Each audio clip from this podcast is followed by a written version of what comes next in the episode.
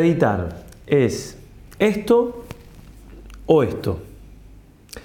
Bueno, en esta plática vamos a aprender la grandísima diferencia que hay entre, entre estas dos cosas, pero antes invoquemos a nuestra Madre del Cielo. Dios te salve María, llena eres de gracia, el Señor es contigo, bendita tú eres entre todas las mujeres y bendito es el fruto de tu vientre Jesús. Santa María, Madre de Dios, ruega por nosotros pecadores, ahora y en la hora de nuestra muerte. Amén. San Ignacio de Loyola ruega por nosotros. Queridos hermanos, en esta tercera plática, en este tercer día de los ejercicios, voy a comenzar haciendo algunas aclaraciones antes de entrar en tema y en primer lugar, hace unas horas en, esta tanda de cuaresma, recordemos que esto se repite Dios mediante en julio y en noviembre de este año y también eh, hay gente que lo hace después eh, directamente desde la página sin fuera de tiempo, pero en esta tanda de cuaresma acabamos de enviar algunas aclaraciones sobre los envíos del material y demás. Simplemente quiero agregar que Voz Católica y Ejercicios Espirituales son dos páginas que dependen de las mismas personas.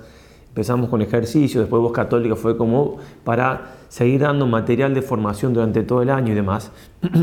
Entonces, en los grupos a los cuales los invitamos a unirse, dice voz católica, pero es lo mismo, de WhatsApp, ¿no? Entonces, si, se unen esos grupos, no tengan miedo que se trata de lo mismo. Y para recibir el material por esos grupos, tienen que a la persona, a los dos contactos que están como administradores del grupo, sumarlos a los contactos de ustedes. Si no, WhatsApp no permite, tanto en los grupos como en la las comunidades de WhatsApp, que son grupos de grupos, no permite que se vean los mensajes de quienes están allí, aunque se les envíe, no lo pueden ver si no suman, repito, a sus contactos las dos personas que aparecen como administradores, que simplemente dice voz católica el contacto, así que tendrían que hacer eso. Cualquier duda nos consultan y por alguna de las vías les respondemos. Después está el canal de Telegram, que en, en Telegram, canal de ejercicios, allí está todo el material también. Y sepan también que como voz católica sigue el Evangelio diario y demás, en esos grupos están recibiendo algo más de material. El Evangelio diario, algún texto, pero bueno, una vez al día recibirán un post en, los grupos de WhatsApp donde estará todo el material para ese día de ejercicios. Y recordemos, para poder hacer las consultas, ahí sí se tienen que loguear en la página, pero si no, todo el material lo reciben allí. Y por supuesto, en en el canal de ejercicios de Telegram solamente está el material de ejercicios. Bueno, dicha esa aclaración, hago otra aclaración al respecto de la plática de este día. Seguimos con pláticas, es decir, todavía lo que vamos a dar no es para meditar. Ya mañana, Dios mediante, el cuarto día, sea así, el Padre Latancio nos dará una charla para hacer en la meditación. O sea, meditarla después, como vamos a explicar. Pero esta plática de hoy como hay gente que ya van 3, 4, 5, 6, 7 veces que hace ejercicios espirituales con nosotros, nos, vemos en la necesidad de no repetir el material, porque claro, hace falta ir adaptándolo a cada uno. No nos es tan fácil adaptar a todos, porque obviamente que cómo hacemos nosotros para adaptar a, a los miles que son, por gracia de Dios. Pero bueno, alguna manera de adaptar lo que estamos haciendo es la siguiente. Si tú es la primera tanda de ejercicios que haces, entonces sería más necesario que veas el video, la plática que se encuentra aquí debajo, o sea, donde estaba este enlace, si estás en WhatsApp, si estás en Telegram, el enlace que está debajo, ¿sí? que dice la oración ignaciana o algo por el estilo dirá. Y si estás viendo este video por YouTube, entonces en la descripción de este mensaje también está la aclaración, la, la oración ignaciana. ¿Por qué? Porque ahí explico cómo se hace la oración ignaciana, sobre la meditación, que es lo primero que vamos a utilizar. Entonces, ¿Puedes ver esta charla? Sí, pero primero la otra. Si te da el tiempo, ves esta también. Pero si no te da el tiempo con la otra, está bien y es suficiente. Ahora bien, quienes ya hacen años que hacen ejercicios con nosotros, del año pasado, y se acuerdan cuáles son los pasos para la meditación ignaciana de San Ignacio, pueden ver esta charla, que es agregar alguna cosa más a esto de San Ignacio y previamente explicar un poco qué es la meditación, lo que decíamos recién, la diferencia con estas cositas que mostramos al comienzo Entonces repito, si es la primera vez, la otra meditación primero, que también tiene su PDF, siempre acompañado, y también un PDF más cortito donde están los pasos puntuales para seguir en la meditación. Si no es la primera vez, entonces puedes ver esta directamente. En cualquier caso, pueden ver las dos. Si ven las dos, mejor la otra para asegurarse si no tienen tiempo de ver esta. Bueno, entonces, hechas estas aclaraciones que espero que me haya dado a entender, Vamos a, explicar, como decía, en primer lugar, qué es la meditación. Si uno busca en la Real Academia Española, dice el verbo em, meditar, lo define así, pensar atenta y detenidamente sobre algo. ¿Mm? Eso es meditar, pensar atenta y detenidamente. ¿Mm? Y pone como ejemplo, ¿has meditado tu decisión? Debes meditar sobre ese problema. Pero también en nuestro mundo moderno se usa mucho decir la meditación oriental o la meditación del yoga. O...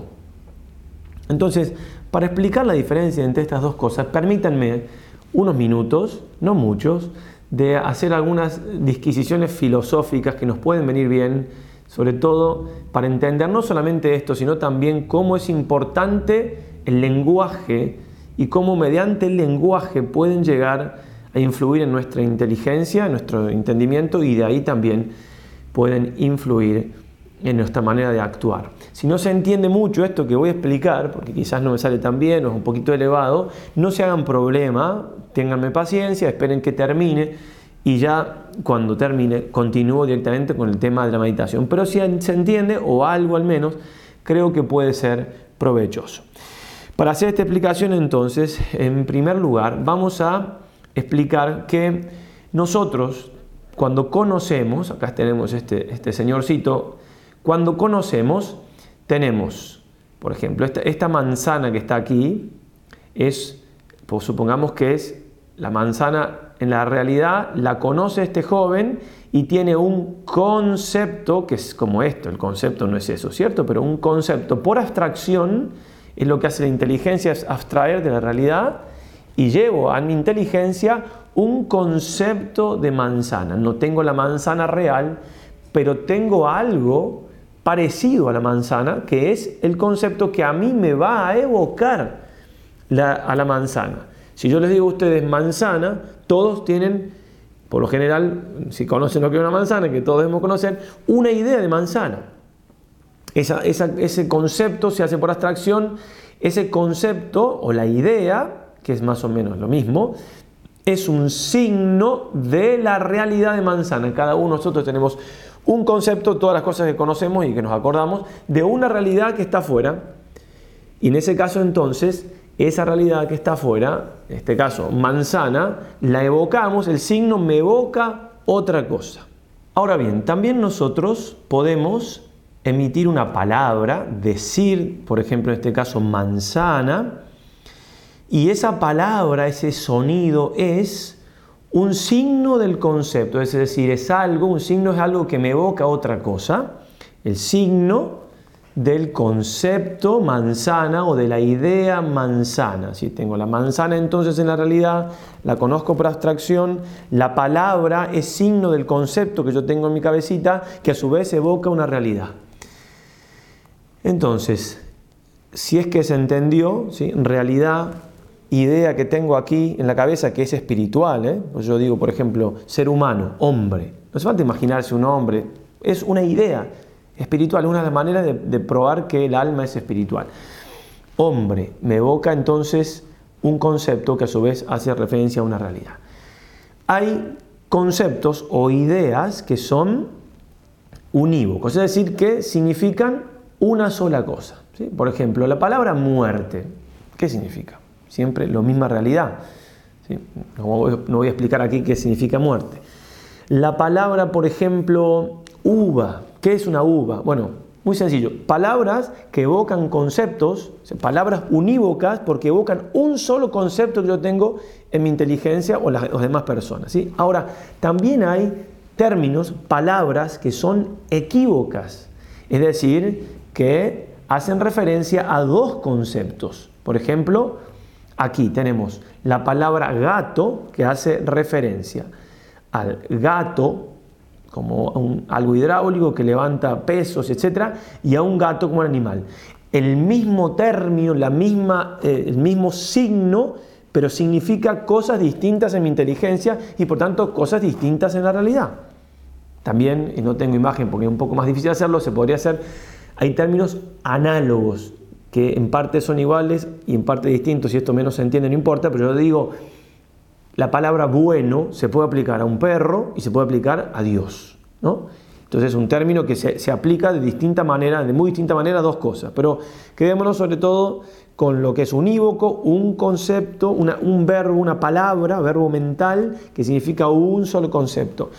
Lo que es entonces equívoco, un concepto, o sea, un verbo proferido que significa dos conceptos distintos que a su vez evocan dos realidades distintas. Y dentro de estos términos equívocos están los que se llaman equívocos autoantónimos, ¿sí? porque significan dos conceptos contradictorios. Entonces, por ejemplo, alquilar se puede decir de quien da su propiedad en alquiler o quien paga una casa, de un lado y del otro los dos alquilan. O por ejemplo un huésped, si literalmente dice la Real Academia Española, la primera, em, la primera acepción es persona alojada en casa ajena, es lo que generalmente uno entiende, ¿verdad? Pero también la cuarta acepción dice persona que hospeda en su casa otra. Son autoantónimos, porque es contradictorio, pero se dice huésped para los dos. Entonces, una palabra dicha que evoca dos conceptos que son contradictorios y por tanto que van a realidades contradictorias. Bueno, exactamente igual se puede decir de meditar, la meditación. Si nosotros aplicamos la meditación a esta chica que está aquí rezando, supongamos que está meditando, tiene toda la pinta, bueno, y si aplicamos a este monje que está aquí, son autoantónimos, no tienen absolutamente nada que ver. Absolutamente nada, porque está en una posición física parecida, ni siquiera ni tanto, ¿no? Pero el cuerpo no, dice exactamente lo que está haciendo el espíritu. Este monje que está acá, budista, si es que la foto no la, no la, seleccione mal, está tratando de dejar de pensar. El Oriente cuando se hace esto, que no sé bien cómo se llamará en Oriente, porque no, no, nunca fui a India, no se está meditando nosotros lo entendemos, porque es dejar de pensar en todo lo contrario. La meditación, decíamos, es un aplicar la, la, mente detenidamente, atentamente. No quiere pensar este monje que está acá, quiere dejar de pensar y el mantra tiene que ayudarlo a dejar de pensar, dejar de pensar. ¿Sí? Es una, actitud, una actividad absolutamente contraria. Entonces lo único que puede tener de parecido esta chica con este hombre, además de ser seres humanos, es que ella puede rezar por él para que se convierta. nada más, nada más. Entonces, ¿por qué hice toda esta explicación un poco complicada que no sé si se entendió algo? Porque le decimos meditación a algo que no es meditar, no es para nada meditar. Es más parecido un gato hidráulico a un gato de animal que son términos equívocos, pero que no son autoantónimos que estas dos cosas. ¿sí? Bien, entonces tengamos mucho cuidado de que la persona que va a hacer meditación oriental va a hacer otra cosa. Habría que usar otra palabra, claro, pero no, no, vende, digamos, no vende. Hay que usar palabras que suenen bien. Porque ¿Qué va a hacer? No va a poner la mente en blanco. Eso es la meditación. No, tendría que tener un poquito, uy, un poquito más de mano para poner... Eso es. Meditar es poner la mente en blanco. Nosotros hacemos absolutamente lo contrario. Bien, ¿y en qué me baso para decir esto? Entre otras cosas, en la autoridad de este gran hombre de Dios, que, aún vive, este, el padre José María Berlinde, francés, que católico de chico, muy católico de pequeño, este, un día sintió que, tenía, que Dios lo llamaba, una relación muy hermosa con la Eucaristía, con nuestro Señor. Y se lo contó un amigo y el amigo un poco no, no le dio mucha importancia y eso como le dolió y ahí empezó, miren lo que es, ¿no? lo, que, lo que es un amigo y aún a esa edad, empezó a alejarse del Señor y, y, después, bueno, entró un poco, estaba todo el tema de la revolución sexual del 68 y demás empezó a estudiar los filósofos de la conspiración, Nietzsche, Sartre, bueno, y ahí entonces se fue alejando, Freud también, Marx, y se fue alejando, alejando, y al final un día vio un cartel que decía meditación trascendental, que, como digo, meditación no tiene absolutamente nada, y entró y bueno, y se fue metiendo cada vez más y terminó siendo el, la mano derecha de, de un yogi conocido porque fue yogi de los Beatles, Maharishi Mahesh, se llamaba, un hombre, un seudónimo que se había puesto. Y este hombre se fue y fue dos o tres años mano derecha de este yogi por, por todo el mundo, estuvo en India y demás, hasta que un día tuvo una conversión hermosísima, muy ruidosa y, escribe un libro. Si quieren encontrar su vida en algún otro momento, lo que explica, pueden poner en Google, en cualquier lado, en cualquier buscador, ponen de sacerdote, perdón, de gurú a sacerdote católico. Y aparece en 30 minutos lo que estoy explicando de él, que realmente es, muy provechoso.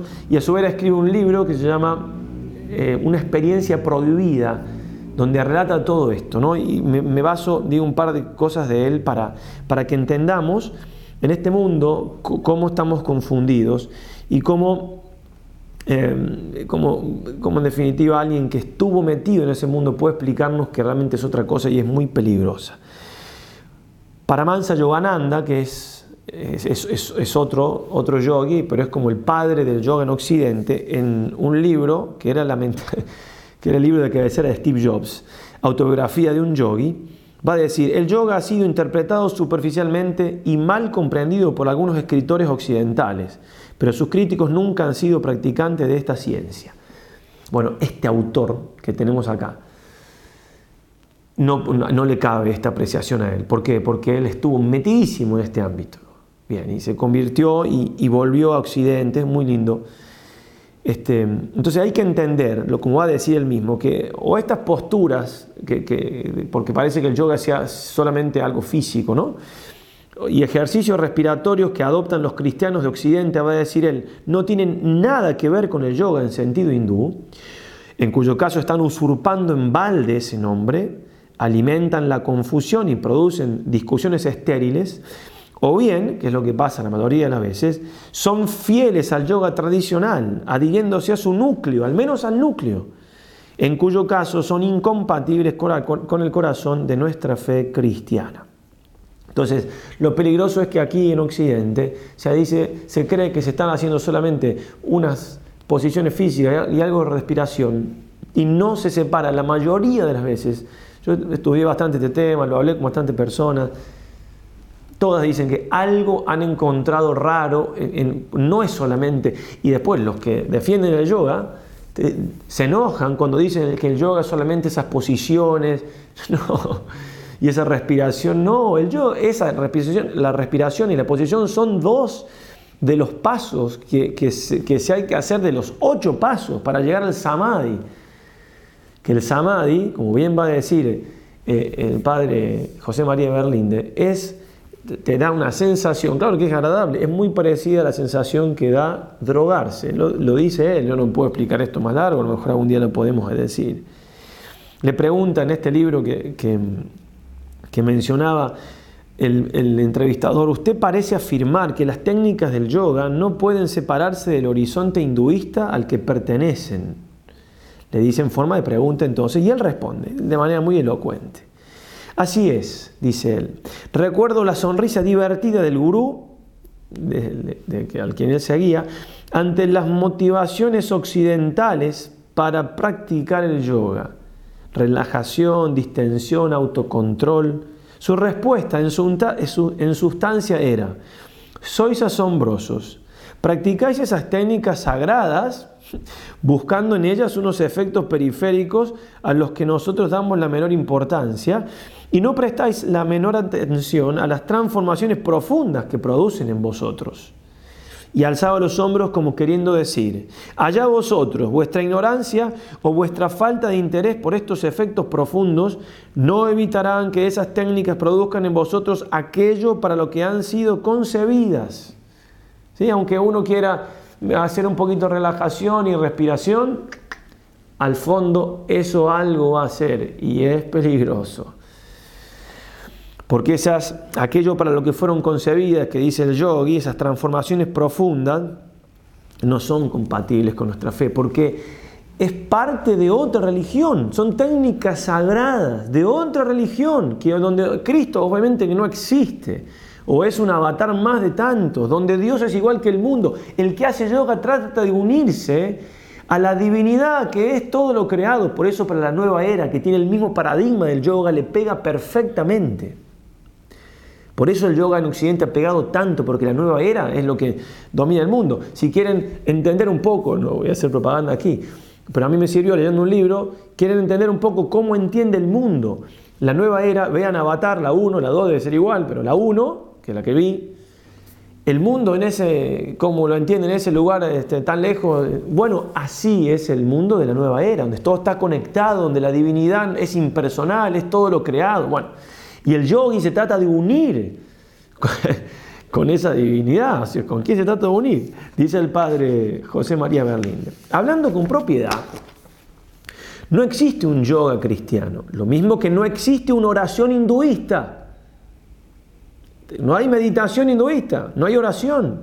Existe un yoga hinduista practicado por hombres y mujeres que creen en Cristo, en el Cristo de los evangelios, y que se imaginan que pueden sacar provecho de esas técnicas para su maduración física, psíquica e incluso espiritual. Se imaginan. Física, ¿no? Cuente, perdón, que porque un poco me da risa, mejor reír que ah, se convierte el padre José María Berlinde, porque va el yogi, como a, a, estos que tenían sus discípulos, los ve mal, de salud, porque claro, es exigente físicamente hablando hacer yoga, de verdad, entonces manda un médico y el médico les diagnostica envejecimiento precoz. Y es ahí este médico, como este médico es de Occidente, entonces le dice, pues tú eres cristiano, y ahí se convierte, algún día lo contaremos. Bien, entonces se imaginan los de Occidente, nosotros, que pueden sacar provecho de esas técnicas para su maduración física, psíquica e incluso espiritual. Pero el riesgo de confusión es enorme. Me permito insistir una vez más. La serenidad natural conseguida mediante el lento proceso de disolución de la conciencia, eso busca el yoga, no tiene nada que ver con la paz sobrenatural del Espíritu de Cristo resucitado y no prepara al hombre para acogerla, sino todo lo contrario. Y lo dice él, que tiene mucha más autoridad obviamente que yo para decirlo. Es más bien una trampa, tanto más peligrosa cuanto que es muy seductora y puede engañar fácilmente a un viajero de la interioridad poco experimentado. ¿Cuánta gente, con sin admiración, se ha visto enredada en una contemplación narcisista de su sí profundo?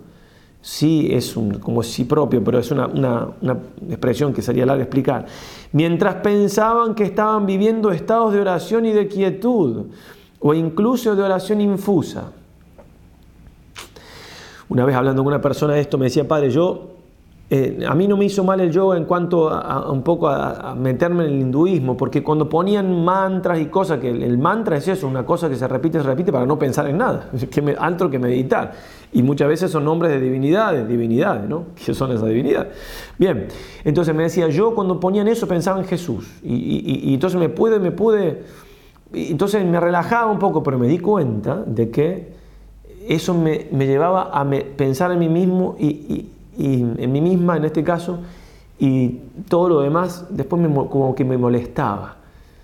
En definitiva, como era buscarme a mí misma y, no buscar amar al prójimo, buscar la caridad cristiana, buscar... Entonces, en el mejor de los casos, cuando uno se defiende de, todo ese entorno, me hace hacer actos egoístas. ¿Por qué no voy a hacer pilates, no sé qué otra cosa puedo hacer con, físicamente y no meterme en estos mundos para buscar la misma relajación y demás y arriesgarme de todo esto? Y justamente eso dice el padre Berlinde, que, esa confusión de que que estaban en, cosas infusas y demás, estaban todo lo contrario, en, oración infusa de relajación, de, paz espiritual, de Espíritu Santo, etc. Justamente eso es lo que hace tan difícil e incluso imposible la integración de las técnicas del yoga en un auténtico camino de oración y de vida de espíritu. ¿Por qué? Porque son absolutamente lo contrario, no se puede integrar. Y una cosita más, que puede, que puede ayudarnos. El padre habla un poco del esoterismo. el padre y, cuando habla de esto, este, le pregunta si hay una relación el periodista de, lo esotérico, del mundo de lo oculto, con todo esto del yoga. Y el padre Berlinde dice, cuando volvió de, India, de la India, entró en un grupo esotérico, pensó que era cristiano, por no volver a la iglesia católica, de verdad, era esotérico, y descubrí, dice él, que las técnicas orientales habían desarrollado en mí una mediumnidad. Vamos al glosario para que sea todo la utilidad de él. ¿Qué es un medium?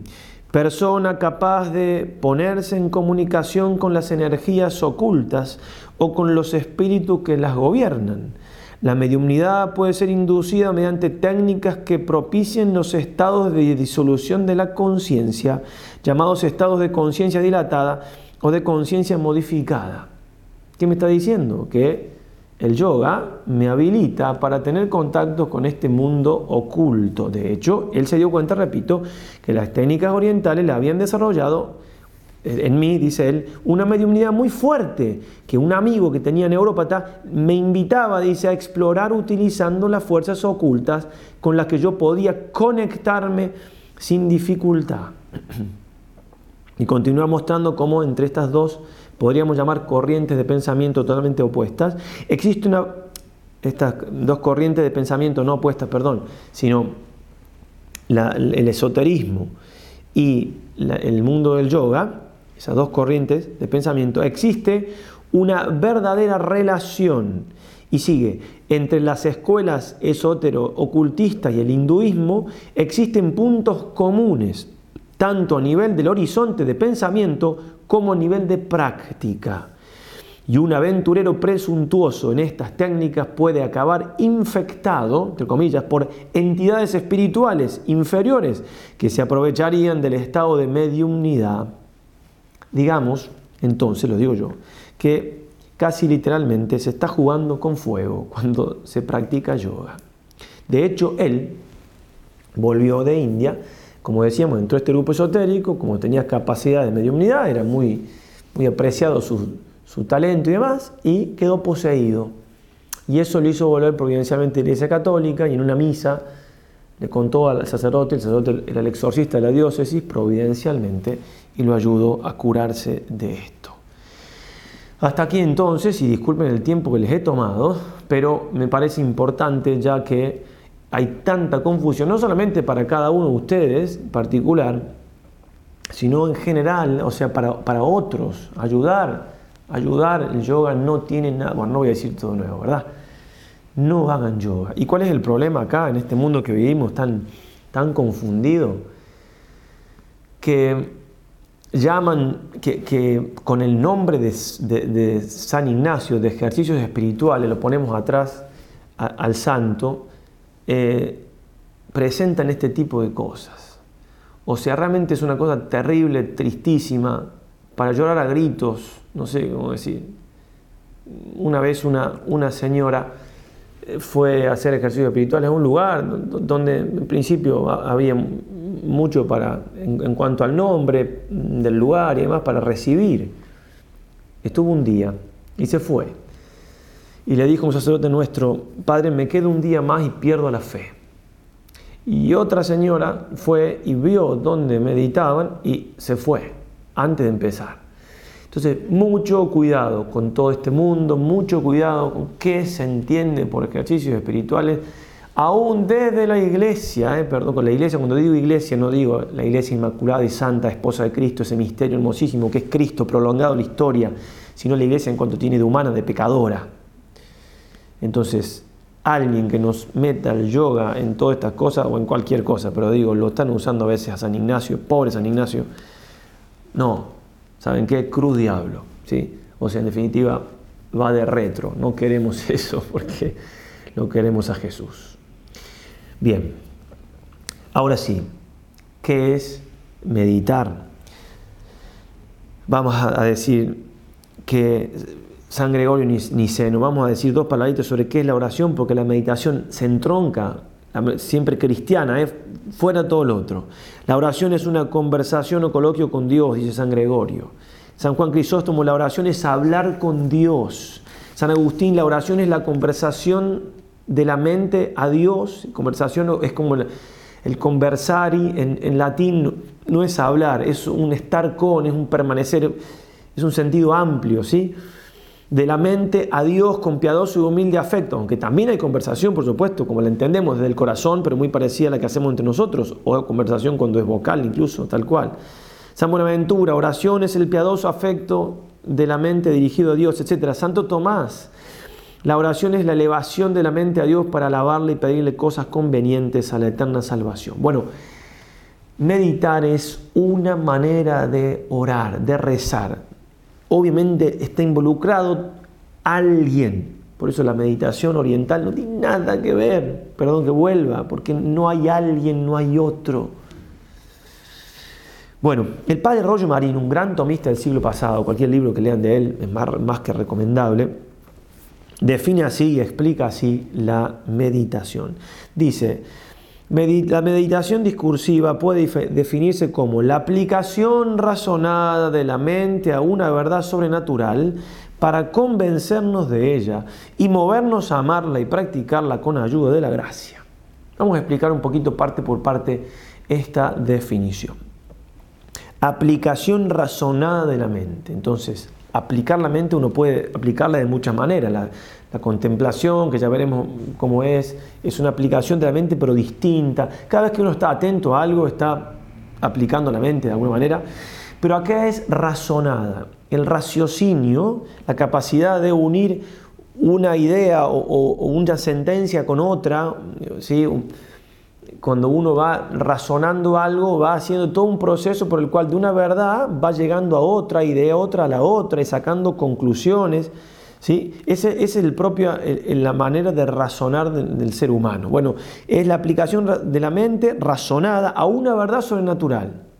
Yo puedo aplicar a la mente razonadamente a esto y, decir, bueno, aquí tengo sí efectivamente un mouse y este mouse qué es y voy razonando y voy explicando y dónde salió. Bueno, no, en este caso estamos hablando de una verdad sobrenatural, por supuesto. ¿Para qué? Para convencernos de ella, esa parte intelectiva.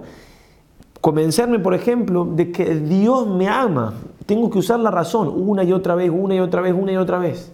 ¿Para qué? Para poder convencerme de eso. Y, y por este lado y por este otro, la razón va buscando cómo y va uniendo cosas que ya sabía con las que leí. Bueno, pero no solamente es algo intelectivo, me convenzo de una verdad, sino también afectivo, movernos a amarla. ¿eh? Tengo que amar eso que estoy mediante el raciocinio conociendo cada vez más. Son dos cosas que van unidas, ¿no? El amor me lleva a conocerlo más y el conocimiento razonado a amarlo más. Y eso me lleva también y practicarlas con la ayuda de la gracia, es decir, sacar entonces conclusiones prácticas, efectivas, para poder llevar eso que medité, que descubrí con la meditación, esas, esas verdades, que Dios me ama, bueno, me convencí que Dios me ama, bien. Y hay afectos de mi corazón de amor a Dios, bueno, bien, ya es muy bueno el afecto, la parte volitiva, que a veces puede llegar también al sentimiento, que, me, que mejor que eso. Pero también con decisiones prácticas en mi vida, ¿no? Y comenta el padre Rollo Marín. Nunca se insistirá bastante en estos dos últimos elementos de la definición, el amor de Dios y el propósito práctico, enérgico y decidido. Son legión incontable las almas piadosas que se ejercitan diariamente en la meditación y que sin embargo apenas sacan de ella ningún provecho práctico. La explicación hay que buscarla en el modo defectuoso de hacerla. Insisten demasiado en lo que no es sino mera preparación para la oración propiamente dicha. Se pasan el tiempo leyendo, discurriendo o en perpetua distracción semi-voluntaria. El resultado es que cuando termina el tiempo destinado a la oración no han permanecido en ella, en realidad un solo instante. Da, de su alma no ha brotado un solo acto de amor, una inspiración, una aspiración a Dios, un propósito práctico, concreto y enérgico. Son almas tullidas, dice Santa Teresa de Jesús, que si no viene el mismo Señor a mandarlas se levanten, como al que hacía años que estaba en la piscina, tienen harta mala aventura y gran peligro. Bien, vamos a ver cómo San Ignacio nos enseña justamente a no caer en este peligro, en este error. Antes digamos que la meditación es importantísima en nuestra vida. Importantísima. Dice Jeremías 12:11. Toda la tierra es desolación por no haber quien recapacite, otras traducciones dice, quien medite en su corazón. San Alfonso María de Ligorio, ese gran santo, doctor de la iglesia, va a afirmar, el que está en pecado, que no deje la meditación, porque a la larga o a la corta dejará una o la otra. Uno puede, y eso lo agrego yo, rezar vocalmente, hasta lamentablemente un sacerdote puede, podemos celebrar misa sin prestar atención a lo que decimos, en fin, porque tenemos que cumplir con la gente y, y pasar. Pero meditar, estar en silencio, razonando algo, y más todavía ante el Santísimo Sacramento, si no queremos cambiar, es, es terrible, es una tortura, porque tenemos, gracias a Dios, conciencia, y la conciencia nos lleva a pensar, a meditar de que estamos mal y que tenemos que cambiar. Si no quiero cambiar, no medito, ya está. Por eso dice muy claramente, que deje, si no dejamos la meditación, vamos a terminar dejando el pecado, bendito Dios, bendito Dios. Eh, entonces, eh, citamos lo que ya dijimos alguna vez, Bernanos decía que no entiende nada de la cultura moderna quien no se da cuenta que es una continua lucha, un, una continua batalla o guerra contra la vida interior. Entonces el mundo moderno, con todas las cosas tecnológicas, con los celulares, los móviles, etc., no busca que yo razone. Y, los que tienen poder en el mundo, ¿no? que un poquito mandan, si se quiere, eh, buscan que no pensemos demasiado. Más allá de que en el fondo está el diablo, digamos, tratando de que no pensemos, porque si pensamos vamos a volver a Dios, porque el pensamiento es la capacidad superior que Dios nos dio para volver a Él, eh, más allá de eso, porque somos fáciles de manejar si no pensamos, obviamente, mientras menos piensa el hombre, el ser humano, es... No, de aquí. Bien, hay que aprender a rezar entonces, sobre todo aprender a meditar. El Papa Benedicto XVI va a decir, es necesario aprender a rezar, casi adquiriendo de nuevo este arte. vean lo que dice, cuando dice rezar está hablando de la meditación, por lo que dice después. El hombre de todos los tiempos reza porque no puede hacer otra cosa que preguntarse cuál es el sentido de su existencia, que permanece oscuro y descorazonador si no se pone en relación con el misterio de Dios y de su diseño sobre el mundo. ¿Quién nos puede enseñar a rezar? Bueno, obviamente el maestro con mayúscula es nuestro Señor. maestro, enséñanos a orar, Lucas 11, 11. A Él le tenemos que pedir, por eso nuestra meditación, nuestra oración, Señor, o a María Santísima después de Él, claro, o antes porque nos lleva a Él. Ella meditaba todas estas cosas guardándolas, o las guardaba meditándolas en su corazón, nos dice Lucas, en dos lugares un capítulo y el otro, o en el mismo capítulo, en el capítulo 2, si mal no recuerdo. Miren que María Santísima, ¿cómo nos enseña? Bien, San Ignacio también es un gran maestro de esto que va a llamar San Juan Crisóstomo, es lo más digno de Dios, la oración fiel. Nos enseña San Ignacio a rezar bien, a rezar fielmente. ¿Por qué son inmortales los ejercicios espirituales? En gran parte porque nos enseñan a rezar todo lo que enseña el ejercicio de un lado o de otro es siempre hacer bien el momento de la meditación, el momento propiamente de la oración. Cuando dice, por este nombre, ejercicios espirituales, se entiende todo modo de examinar la conciencia, de meditar, de contemplar, de orar y vocal, vocal y mentalmente y de otras espirituales operaciones, todo eso que se involucra en ejercicios es sobre todo, no solo, pero sobre todo la meditación. No solo, ¿eh? porque San Ignacio tiene ocho modos de rezar en los ejercicios, vamos a ver algunos este, en, esta tanda y otros más van a quedar para aprenderlos para después, pero de manera principal es la oración y eh, la meditación y la contemplación que es muy parecida todas las anotaciones y adiciones que hace el santo, con un celestial conocimiento de la psicología humana y de las leyes del espíritu, con precisión de cirujano y repetición de maestro, con escrupuloso respeto de la misteriosa relación de naturaleza y gracia, y con la sabiduría propia de la experiencia, todo esto no tiene otro fin que ayudar. Y cuánto hacen a hacer bien la oración, o mejor dicho, a transformarnos en hombres de oración. El padre Casanovas dirá, gran comentador de los ejercicios del siglo pasado, muerto mártir, aunque no está beatificado, uno se encontró el cuerpo, pero lo mataron, ya lo hemos dicho. los comunistas aquí en España, hacer la oración es, perdón, hacer los ejercicios es primaria y principalmente experimentar en sí mismo la fuerza de la oración. La Congregación para la Doctrina de la Fe, en el año 89, escribió la carta a los obispos de la Iglesia Católica sobre algunos aspectos de la meditación cristiana tratando de separarse justamente en este tiempo de la nueva era de la meditación oriental. Bueno, allí aparece como el autor más citado San Ignacio de Loyola, después Santa, Teresa, San Juan de la Cruz, cinco veces se cita San Ignacio. Entre otras cosas, por ejemplo, como dice San Ignacio, en los ejercicios espirituales deberíamos intentar captar la infinita suavidad y dulzura de la divinidad y otras citas más, como las posiciones corporales, bueno, en fin, sobre todo quería destacar que cinco veces el santo más citado, San Ignacio. ¿Eso no, maestro de oración? Claro que sí, claro que sí. Bien, y yo quería dar un pasito más, ya para ir terminando, faltan varios minutos, como pueden ver, ya descubrieron cuánto demoro, eh, por, YouTube nos, lo dice, pero quería explicar una cosa que nos puede ayudar a ir en contra de lo que esto que decía Rollo Marín, de no tener, no tener ninguna resolución práctica. San Ignacio va a querer que nuestra oración vaya unida, no se separe a la mortificación, para no caer como en ilusiones, no me creo que puede que estoy rezando.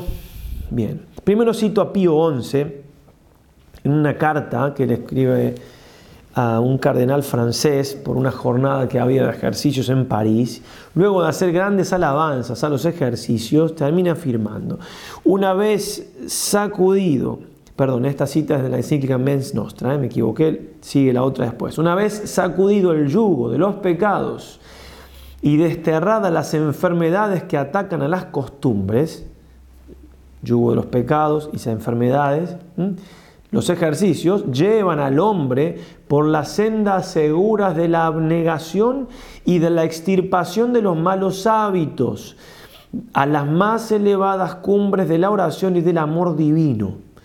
Sin duda alguna, tales son todas estas cosas que muestran suficiente y sobradamente la naturaleza y fuerza eficaz del método ignaciano y recomiendan elocuentemente sus ejercicios. Muy claro, ¿no? Abnegación, extirpación de los malos hábitos, eso, la abnegación, es la mortificación. De ahí entonces a las cumbres del amor divino, a las cumbres de la oración.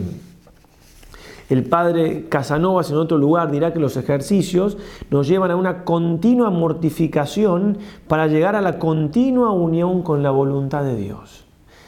Continua mortificación, ¿qué quiere decir? Un continuo ayuno. No, no, la mortificación es mucho más amplio. Vivir con la disposición a hacer algo que me cueste, en definitiva, porque la voluntad de Dios puede pedirme algo que me cueste. Y eso me lleva obviamente a vivir siempre en la unión con la voluntad de Dios, que es la unión con Dios. Eso nos lo enseña San Ignacio paso a paso, no hay que apurarse, no hay que... Nos lo enseña San Ignacio con los ejercicios, con la meditación y la contemplación. El padre Benigno Hernández Montes, en la presentación que hace del memorial del padre González de Cámara, el memorial es un, escrito del padre González de Cámara que en tiempo de San Ignacio le pide permiso al santo para ir escribiendo algunas cosas que él decía, incluso a veces las escribía frente de él o que le veía hacer, eso se llama el memorial. Y en una edición del memorial, este padre benigno dice lo siguiente, de manera muy, muy clara lo que queremos expresar. La oración ignaciana, tal como aparece en el memorial, es una oración ligada a la transformación interior de la persona, el dominio de las pasiones, a la purificación de las afecciones desordenadas o falta de indiferencia, a la fortificación de la voluntad para llevar con constancia a la práctica una decisión tomada bajo la luz del Espíritu, etc. Sin la mortificación y abnegación, la oración lleva al 90% de las personas a caer en la ilusión, sobre todo por causa de la propia estima y dureza de juicio. Eso lo dice San Ignacio, ¿no? De 10 personas que, están en oración, no me acuerdo si dice de 100, 90 o de 10, 9, 9 son ilusorias en su oración. No, no están haciendo bien oración. ¿Por qué? Porque le falta la mortificación. Cuando le encomiaban a, un, a uno por ser hombre de mucha oración, corregía San Ignacio, es hombre de mucha mortificación. Y cuando Nadal, uno de los primeros compañeros de San Ignacio, intentaba persuadirlo para imponer más tiempo de oración a los de la compañía, respondió, a uno verdaderamente mortificado, bástale un cuarto de hora para unirse con Dios en oración. Por eso, cuando el Padre habla de la oración, dice el Padre González de Cámara, quien hace este escrito que citamos, parece que siempre presupone que las pasiones están muy dominadas y mortificadas. Y es esto lo que él más estima. Y eso es lo que se veía en él entre comillas, dice, una de las cosas que más resplandecía en nuestro Padre, San Ignacio, era este dominio de las pasiones interiores y movimientos exteriores. Si queremos citar a Santo Tomás, el Santo Tomás dice justamente que la vida activa, es decir, las actividades que uno puede hacer o el apostolado, sirven para la oración, así como la oración con más razón sirve para la vida apostólica. ¿Por qué? Porque en la vida apostólica, en la actividad o en lo que hacemos a diario, aprendemos a mortificarnos, a practicar las virtudes y eso nos ayuda a poder rezar mejor, porque el que, el que es virtuoso puede rezar mejor, porque si no las pasiones no me dejan rezar bien. Y obviamente, como San Ignacio también dirá, está, todo unido, la, oración me va a ayudar a la mortificación, a aprender a dominar las pasiones. Son las dos cosas, por eso en ejercicios espirituales, en la vida cotidiana, como estamos haciendo, todo el día yo puedo aprender a rezar, porque cada vez que me mortifico, un acto de paciencia, esto, lo otro, estoy preparándome para rezar mejor y cuando rezo me estoy preparando entonces para el resto del día. Ahora sí, Pío XI en la carta al cardenal de París le decía, terminaba diciendo, la ayuda de todos los santos y beatos que han pedido y obtenido por la práctica de los ejercicios espirituales el conocimiento más íntimo de nuestro Señor, pedía ayuda a todos estos santos, un amor muy ardiente para Él y una asiduidad perfectísima en su seguimiento. ¿eh? Todo eso han obtenido sus santos, a ellos le pedía intercesión. Bueno, seguir perfectísimamente a Cristo es mortificarse. Quien quiere seguirme, dice el Señor, que se niegue a sí mismo, lo primero. A esto es a lo que nos enseña San Ignacio, a negarnos a nosotros mismos para seguir al Señor. Si alguno quiere ser mi discípulo, etcétera. Lucas 9, 23. Seamos generosos en todo para, para con estos ejercicios, démosles tiempo a la oración. Por ahora vamos así, una hora, un poco menos, dedicándonos a qué? a escuchar una plática, pero a partir de mañana ya va a haber que meditar al menos media hora, al menos. Es de desear que podamos un poco más, si es una hora mejor, pero bueno, con media hora de los puntos y media hora después es una horita completa que es la que le decíamos. Miren San Ignacio, que, los ejercicios están muy bien pensados, etcétera, no se le escapa nada al santo. Como habla de la oración puntualmente así en el número 12, de los ejercicios, en el párrafo 12, dice, el que da los ejercicios al que los recibe ha de advertir mucho, que como en cada uno de los cinco ejercicios o contemplaciones que se harán cada día, en este caso son menos, es uno solo, ¿no? Pero ha de estar por una hora, así procure siempre que el ánimo quede harto en pensar que ha estado una entera hora en el ejercicio y antes más que menos porque el enemigo no poco suele procurar de hacer acortar la hora de la tal contemplación, meditación u oración. Toda la hora. Y si me he propuesto media hora, que también está bien, media hora, no 29 minutos ni 28. Y si tengo muchas, muchas ganas de 28 o 29, este es San Ignacio, miren. Asimismo, número siguiente, décimo tercero, es advertir que como en el tiempo de la consolación, cuando estamos con ganas y demás, ya explicaremos, es leve y fácil estar en la contemplación o la meditación la hora entera, o la media hora en este caso. Así en tiempo de la desolación es muy difícil cumplirla. Por tanto, la persona que se ejercita por hacer contra la desolación y vencer las tentaciones, ese es San Ignacio. ¿eh? No solo resistir, sino atacar. Debe siempre estar alguna cosa más de la hora cumplida. Porque no solo se acostumbre a resistir al adversario, sino a derrocarle. ¿Mm? Entonces, ¿tengo ganas de 28? 32. Para decir algo. ¿De 29? 31. ¿De 25? 35. ¿Sí? De lo que tengo ganas de menos, de más. o lo que sea, pero un poco más. La anotación 19, que es un poco la que nos da pie a hacer esto por internet, un poco no, es la que nos da pie, dice, al que estuviese embarazado en cosas públicas o negocios convenientes, si están ocupados en cosas, y ya, lo hemos citado, sea letrado o ingeniero, etc., tomando una hora y media para ejercitarse y sigue explicando que puede hacerlo una hora y media por día. Por eso digo, si pueden una hora y media, media hora los puntos de meditación, una hora después, mejor. Si no pueden, no se hagan problemas, pueden hacer muy bien los ejercicios igualmente ocupando esta hora que decíamos, entonces media hora para escuchar los puntos a partir de mañana y media hora para la meditación. Bueno, esto que están escuchando, el video de cada día, o el video, como dicen aquí en España, es lo sustancial de los ejercicios. El material extra es material extra. Si lo quieren escuchar, si lo quieren leer, porque también el material extra lo ofrecemos en texto. En este año son textos del Kempis, de Tomás de Kempis. San Ignacio tenía como libro de cabecera, pero de cabecera con mayúscula, el libro de, la imitación de Cristo. También hemos usado otros textos de la imitación de Cristo, del mismo autor, perdón. Es material extra. Entonces, con este video estamos haciendo lo sustancial de los ejercicios. El día de mañana, repito, va a haber un punto de meditación. Mañana lo repetiré también al comienzo para introducirnos al Padre que va a dar la meditación y eso después lo meditan. ¿Y cómo meditarlo? Si bien el padre va a explicar mañana cómo se va a ir haciendo, la explicación, se supone la explicación que les doy en, en el otro video que nombraba al principio, que convenía que lo vieran antes, perdón que repita, pero nos hemos dado cuenta que lo que siempre es muy sabido, la repetición hace al maestro. Bueno, o a la ciencia, ¿no? Repetitio mater ciencia, también se dice, es la madre de la ciencia. Pues bien, encomendamos a María Santísima el ejercicio, San Ignacio, mucho ánimo, vamos al tercer día, a cada día le basta con su propio mal, es decir, hoy hagamos lo que hay que hacer, mañana será otro día, cuando llegue mañana veremos qué hacemos, si estamos vivos. bien, pero hay que resistir el hoy y poner las ganas, bien, y Dios va a derramar muchísimas gracias porque no se deja ganar en generosidad. Ya lo sabemos por experiencia y si no, hagamos la prueba. Ave María Purísima, sin pecado concebida San Ignacio de Loyola ruega por nosotros.